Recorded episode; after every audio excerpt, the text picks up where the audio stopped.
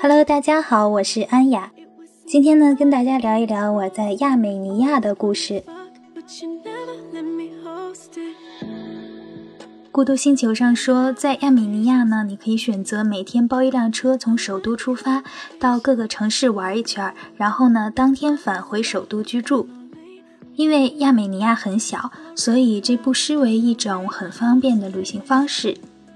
但是我一直认为夜晚才是一个城市的灵魂，所以我喜欢在不同的城市停留，在月光下认识这个城市卸了妆之后的样子。首都艾里温随处都可以见到夜店、灯火通明的广场，还有热辣的超短裙。住宿的费用当然是砍不下来，所以艾里温给我的感觉就是一个走维密大秀的 model。而我今天想要跟大家说的呢，是一个小镇，叫做迪丽兰。这个小镇就像在电视机前看维密大秀的小姑娘，虽然不惊艳，但是宁静可爱，细细的品味反而更胜一筹。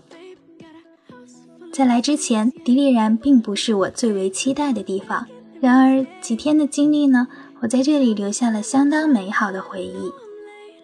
最想跟大家聊的呢，就是我特别幸运的入住了迪丽然一家非常非常新的民宿。这里所有的设施都是崭新的，锃光瓦亮，新到都不敢用。因为本来小镇的游客就不多，还有很多人选择当天往返首都的这样一个旅行方式。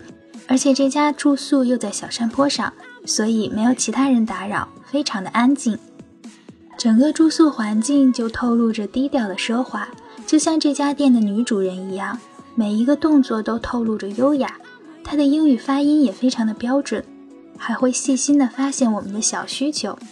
我觉得这个女主人可能留过学，或者曾经是一位老师。她胖胖的，一笑起来眼睛就弯成了月牙。虽然不再年轻，但是一言一行都散发着迷人的芬芳。最为感谢的呢，就是每天除了包括在房费之内的早餐，只要我们在店里休息的时候，女主人就会像饲养员一样给我们送东西吃。第一天中午，我们躲在露台的阴凉处休息，她就拿出了夹心的糖饼给我们吃。糖饼是刚刚炸过的，不油不腻，甜度刚刚好，面皮特别的有弹性。最外层呢又特别脆。第二天早上出门的时候呢，我看见女主人在熬一锅白白的东西，我就好奇的问她这是什么呀？她说这是亚美尼亚特有的酸奶。谁知道呢？我们中午回去休息的时候，她就把酸奶加上坚果，摆出了美美的造型放在我们面前。虽然酸奶是咸的，但是味道也非常的好吃。到了晚上，因为小镇停水，女主人又非常抱歉的抱来了两串葡萄，跟我们说暂时不能做饭和洗澡，但是没有关系，有葡萄也很好呀。高加索地区的葡萄非常非常的甜。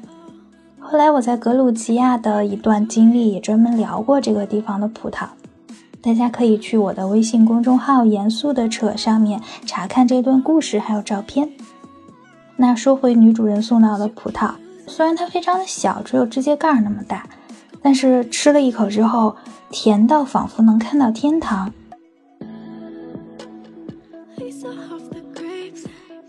住宿的照片和名字呢，同样可以在微信公众号上查看。如果你去亚美尼亚的话，我很推荐你到这里来住宿。那刚刚上面也说过，有一天晚上是停水了。在小镇停水是特别常见的现象，没有人知道水什么时候会被供应。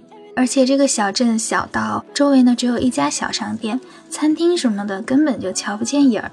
所以在日落之后，我和路上遇到的伙伴就找不到东西吃，只能自己在旅店做饭。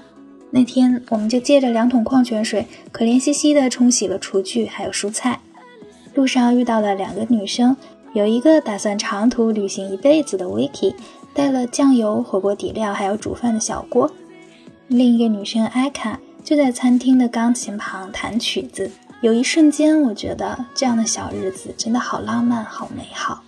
加上我五个人，分别来自杭州、四川、沈阳、北京、上海，就这样在停水的亚美尼亚做出了非常丰富的一桌子的菜。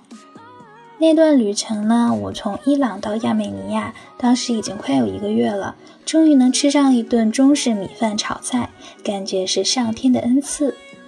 当时的图片呢，大家可以在我的微信公众号“严肃的扯”查看，上面也有我其他的旅行故事、攻略还有照片。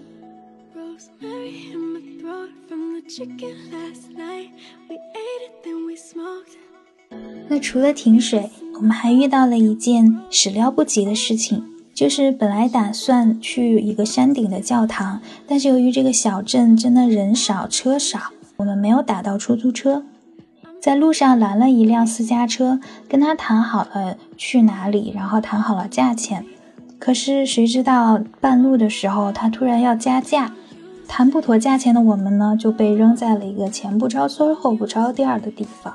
当时我们离目的地还有十几公里的路，就尝试着边走边拦车，但是非常的沮丧，因为走了将近两公里的路，没有一辆车顺路。当时我还穿了大裙子，特别的不方便，心里想着，如果真的这样爬到山顶的话，会变成麻袋了吧？终于在我们步行了二十分钟之后呢，有一辆旅游小巴停了下来，友好的导游和游客们邀请我们上车。导游说：“刚刚接上我们的地方，离山顶的修道院还有九公里路，我们这样走过去，怕是要走断腿的。”超级感谢那个导游、司机，还有一车的游客。山顶的修道院非常的美，去的时候呢，正好还赶上了婚礼。这里的每一个建筑的门口都被细心的贴上了建造的年代。也就是说，整个修道院里有很多很多的建筑，每个建筑并不是同一时期建造的。这座修道院的名字还有照片，我放到了微信公众号“严肃的扯”上面。在参观的时候呢，我都在观察着入口的停车场有没有出租车的身影。但是事实真的很残酷，来到这里的游客基本上都是包车，要不就是旅游团，或者开着私家车来的。所以在我们参观完之后，又要步行下山，继续拦车回市区，就成了我们的首要目标。上天垂怜，走了不到五分钟，就有一辆小面包车主动停了下来，问我们需不需要搭车。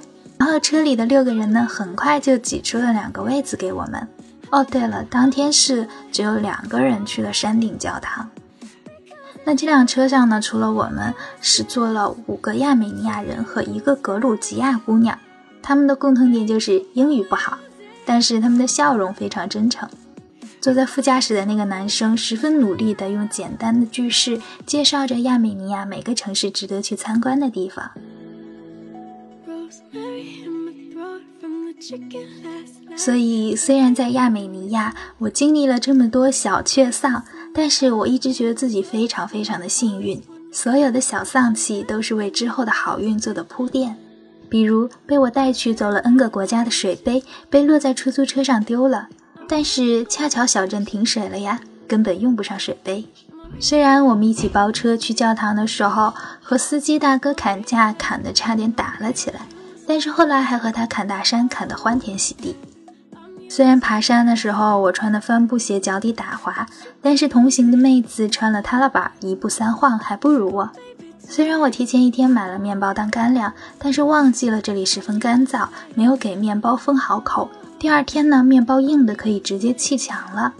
但是有完美的旅店女主人送给我们各种好吃的，也是非常的幸福。除了感恩，我还能说什么呢？最后特别谢谢这一路上遇到的伙伴们，感谢你们的包容和陪伴，让我在亚美尼亚的迪丽兰有了非常非常美好的回忆。今天节目就到这里了，感谢大家的收听。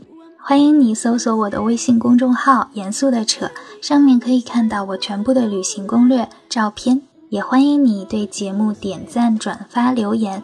之前的节目呢，也介绍过很多其他地方的旅行经历，欢迎你收听。